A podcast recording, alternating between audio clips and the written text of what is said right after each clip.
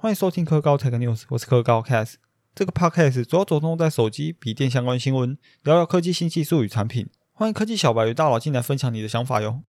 前阵子大家可能听说过奇亚币，不过有些人可能不知道它是做什么用的。它的挖矿方式是透过占用硬碟空间、填充空间来计算杂凑值，而最近它的价格又涨了不少。这就可能导致市面上之后可能很容易买到肌肉版的 SSD，也就是那些曾经被拿来挖矿过的硬碟。所以会建议大家在购买 SSD 时，这种消耗性产品尽量不要挑二手的，尽量以官方认证或是较知名的管道购买，像是某某 PC Home 或虾皮商城这类的都可以考虑。如果有人要在笔电上加装 SSD 的话，装在笔电时也记得买螺丝哟。有些机型插上后将笔电翻过来时会倾斜，进而导致侦测不到。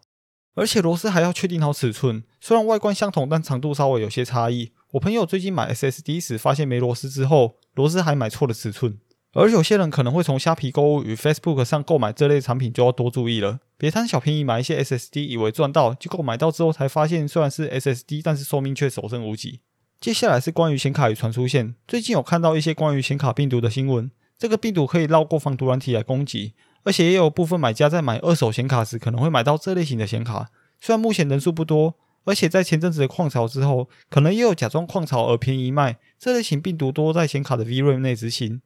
而 Intel 在两周前的活动中有提到关于第十二代 Elder Lake 的相关资讯，有消息说会在十月二十七号的美国旧金山 Intel On 大会上发布这代的处理器，在性能与功耗上都有不小的进步。而我觉得在第十一代的 Intel 笔电处理器确实。虽然在效能上有着不错的进步，但相同定位的处理器还是 AMD 能耗比比较好，所以我就更期待在第十二代笔电 Intel 处理器能有多少的进步。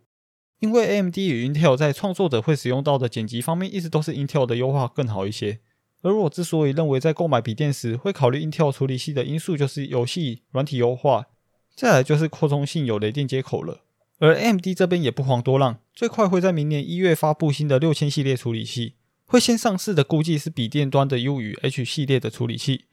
而 APU 预计会升级到 Zen 三的改良架构，GPU 也会改为 RDNA 二，采用的是台积电六纳米制程，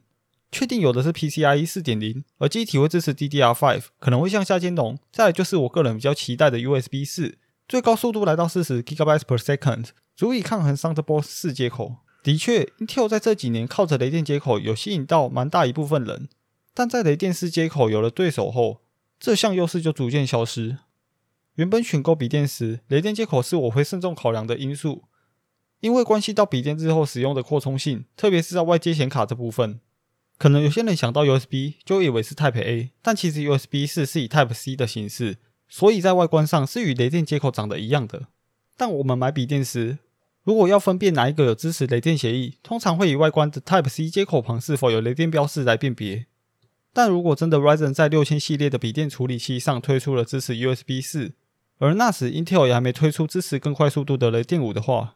我觉得 Intel 倒是可以考虑直接一起使用 USB 四，更有整合性，且消费者在购买时会更简单清楚。而目前看来，使用外接显卡盒的人其实还算少，而 USB 四在前面所说的也只是最高速度可以达到四十 GB per second 而已。不过只要有二十 GB per second，就算是达到 USB 四的标准了。但等到普及之后，能够确保每一款笔电都能外接显卡时，轻薄笔电的定位也可以变得更清楚。像是每款笔电都可以使用现在普遍效能不错的内显，而在外接上独显后，可以针对 CPU 优化效能。像是在家使用时，随着笔电的供电足够后，效能也可以提升到媲美游戏处理器的效能。可能有些人知道，USB 四是建立于雷电三基础开发的，所以它也向下兼容雷电三具有的功能。所以你也可以透过 USB 四接口来达到一百瓦的充电功率。还有像是另外拿 USB 四外接两个四 K 屏幕或单个五 K 屏幕，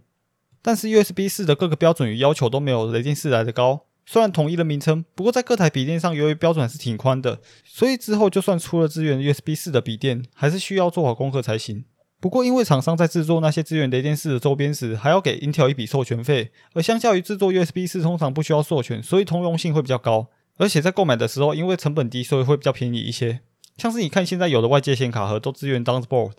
只不过价格都贵到快可以买一张不错的游戏显卡，像是之前的 Thunderbolt 三的外接显卡盒就已经可以跟一张一零六零差不多价格了吧？那接下来就是有关苹果的秋季发表会，它将会在台湾的九月十五凌晨一点发表。我自己是还蛮期待的，虽然传闻有说 iPhone 十三可能会有高刷新率的荧幕以及许多的小进步吧，不过这个高刷新屏幕加上苹果的动画，可能体验就要突破天际了，至少应该是比安卓好吧。但一想到如果电池没有跟上的话，它续航会不会翻车嘞？